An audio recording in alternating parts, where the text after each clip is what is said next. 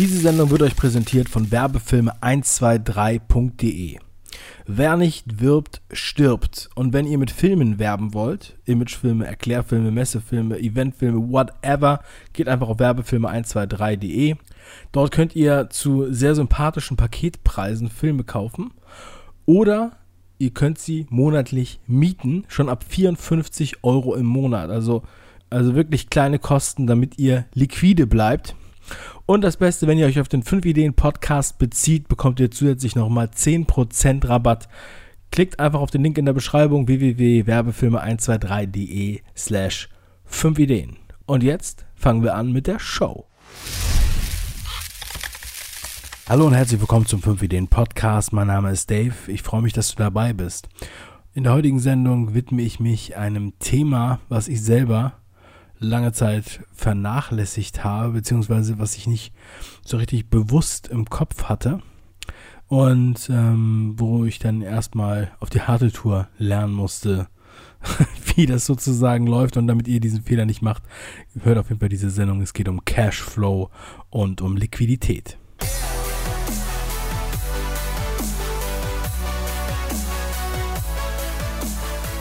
Cashflow und Liquidität ist ein Thema, was viele vernachlässigen. Vielleicht auch, weil sie das noch gar nicht kennen oder noch gar nicht so bewusst haben. Weil sie eine Idee haben, weil sie loslegen wollen, weil sie unternehmerisch tätig werden. Und ja, ähm, man sagt ja auch immer so schön, better done than perfect. So sehe ich das auch. Also fangt lieber an. Und ähm, ihr werdet Fehler machen, das ist ganz normal. Und vielleicht gehört die Liquidität auch dazu also der Cashflow. Cashflow sozusagen das englische Wort für Geldfluss. Ähm, Geldfluss, ich weiß nicht, ob es das deutsche Wort überhaupt gibt. Ich habe nie, noch niemanden getroffen, der das gesagt hat, aber so wird es theoretisch übersetzt. Also zum einen der Begriff Cashflow. Ja, es ist äh, eigentlich eine Kennzahl, um die Liquidität eines Unternehmens äh, darzustellen. Und das ist nicht der Gewinn, sondern es ist der Gewinn quasi plus die Abschreibungen und die Rücklagen, die ja beim Gewinn weggerechnet werden, ja, bevor er dann versteuert wird. Also der Cashflow ist sozusagen das ganze Geld, was so innerhalb von einem Monat oder einem Jahr oder zehn Jahren, wie auch immer, was man dafür einen Zeitraum äh, definiert, ähm, erwirtschaftet wird und ähm, dieser Cashflow sollte möglichst positiv sein natürlich. Das heißt dann, dass man liquide ist.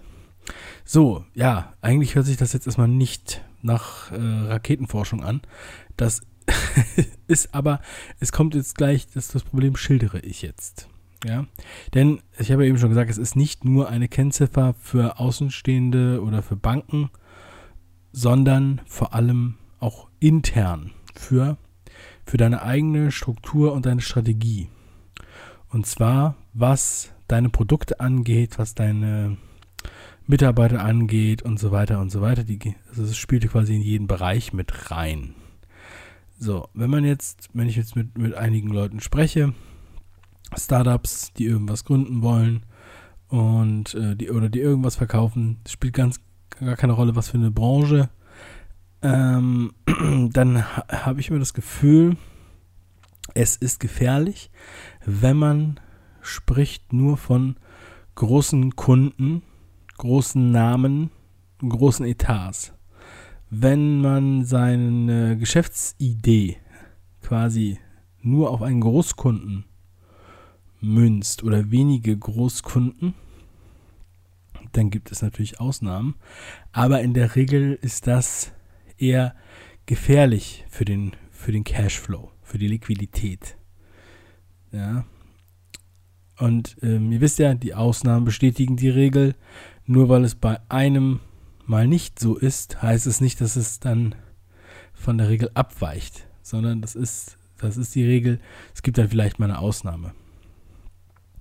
Wenn man jetzt einen großen Kunden hat, mit einem großen Namen, dann klingt das gut, das klingt auch renommiert, auch wenn man dann sein äh, Geschäft Freunden oder Familie vorstellt und sagt, hier, ich bin aber ein Dienstleister oder ich bin, ich verkaufe an die und die. Aber große Kunden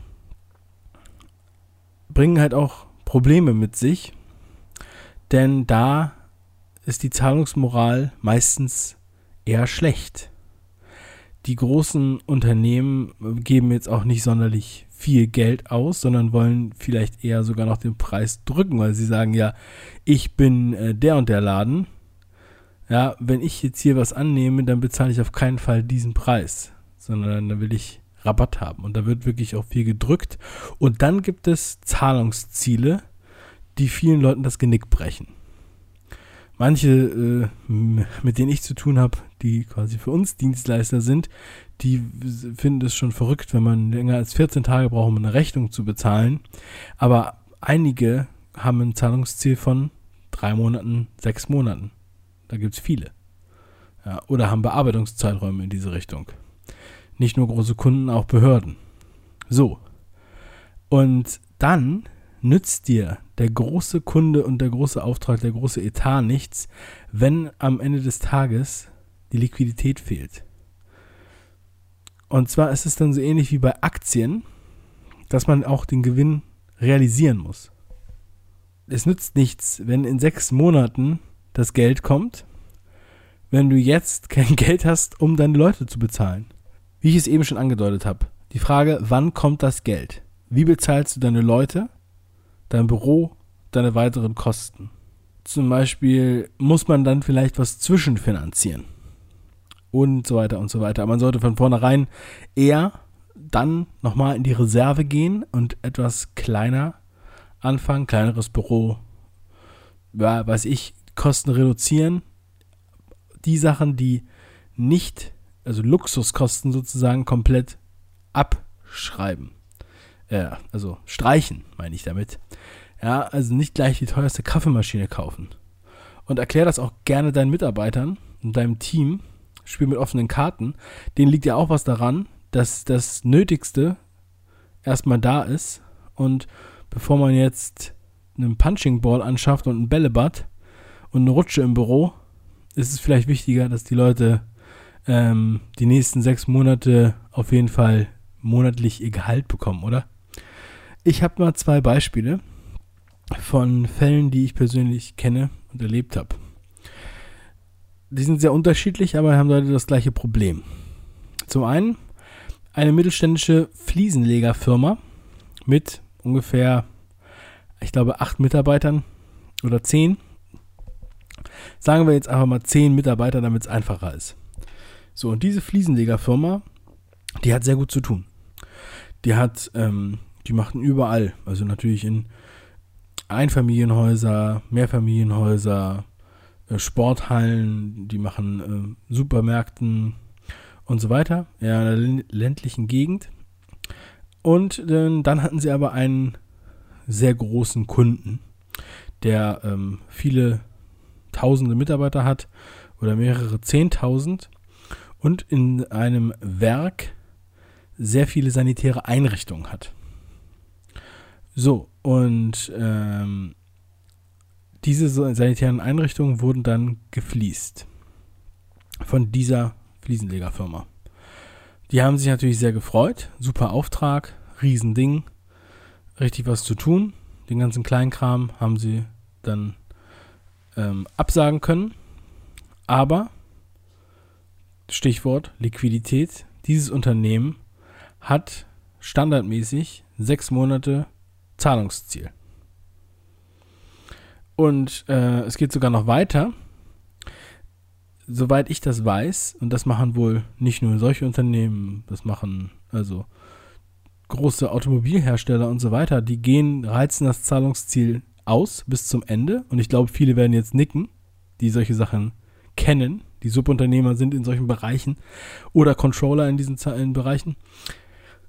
Riesige Läden die, quasi die zweitgrößten Automobilhersteller der Welt, die dann nach einem Zahlungsziel von sechs Monaten immer noch nicht bezahlen und die zweite Mahnung abwarten, bis sie bezahlen.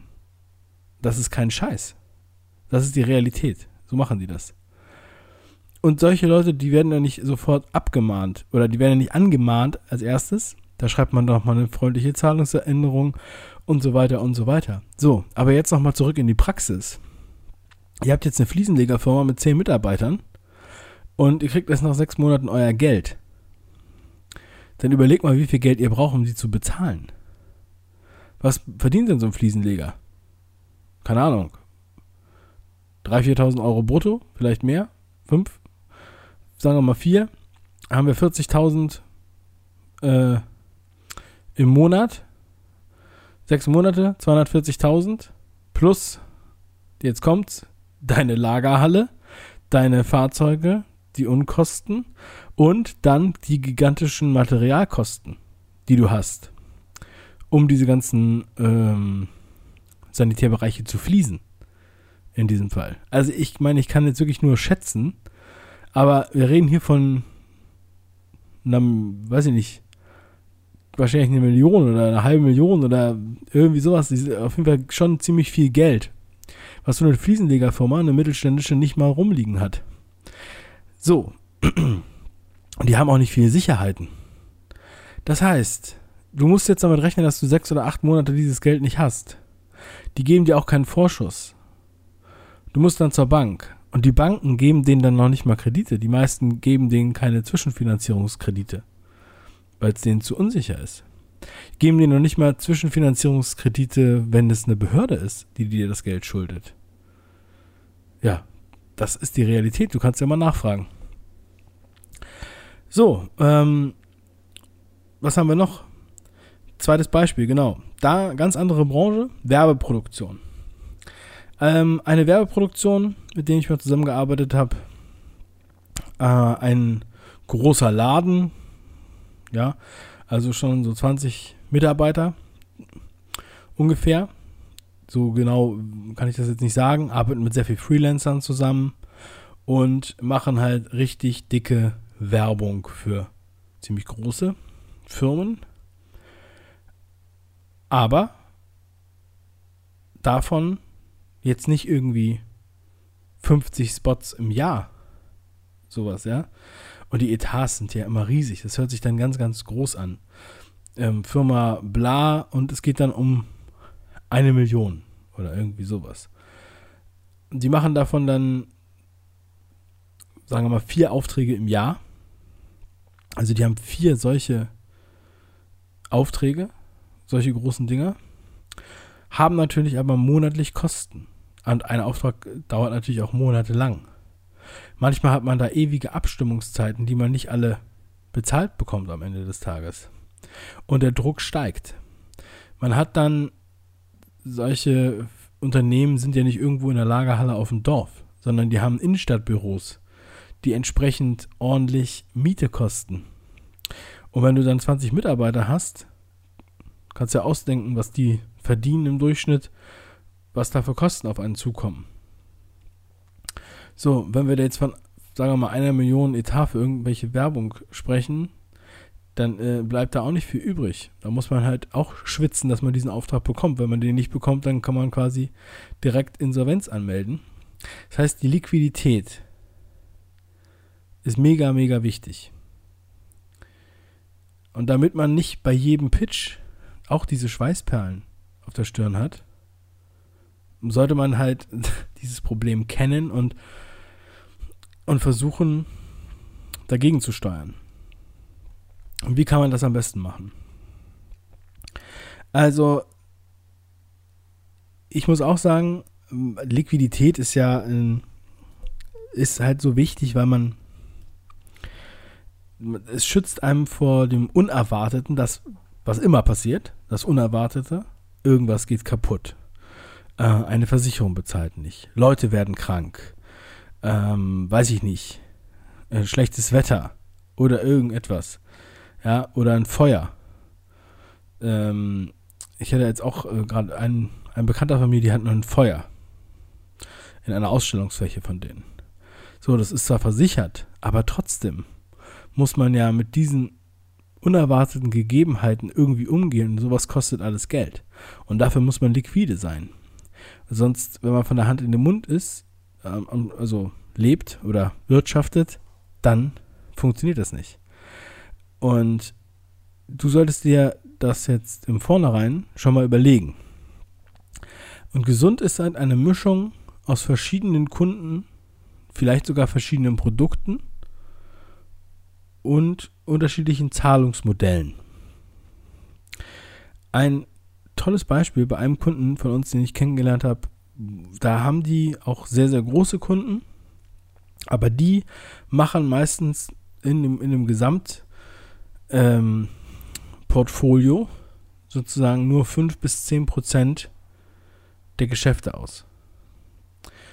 Wozu führt das? Das führt dazu, dass die halt viel, viel weniger Druck haben. Also mit diesen Leuten zusammenzuarbeiten. Das führt dazu, dass man halt viel mehr auf Augenhöhe mit denen arbeiten kann.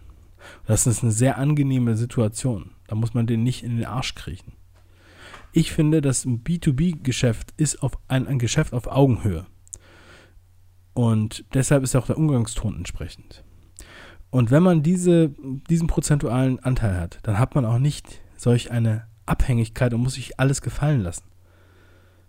Das möchte man ja auch nicht. Ich meine, man ist ja auch deshalb Unternehmer, weil man nicht, weil man nicht diese Abhängigkeit möchte. Also, nochmal kurz Liquidität. Ja, Liquidität schützt dich nicht nur vor Unerwartetem, es gibt einfach auch ein besseres Gefühl. Man kann auch investieren, ja. Man kann auch zum Beispiel flexibler auf, auf Innovationen eingehen, muss da nicht noch warten. Man spart quasi und kann dann zuschlagen, wenn es nötig ist. Oder man kann auch mit der Liquidität Kredite tilgen. Ja. Also ich ähm, hoffe, dass du jetzt was daraus gelernt hast. Und ich äh, hoffe, dass du diese Fehler nicht machst und deine Liquidität immer ähm, gewährleisten kannst. Geh nochmal einen Schritt zurück, guck dir dein Modell an und hol die Buntstifte raus. Und dann vielleicht kannst du da nochmal ein bisschen was, bisschen was dran machen. Ich glaube, das ist eins der absolut wichtigsten Themen, um unternehmerisch nicht auf die Nase zu fallen. Also, bleib liquide, mach was draus. Bis zum nächsten Mal. Dein Dave. PS. Bewertet diese Folge bei iTunes und in der Podcast-App. Danke.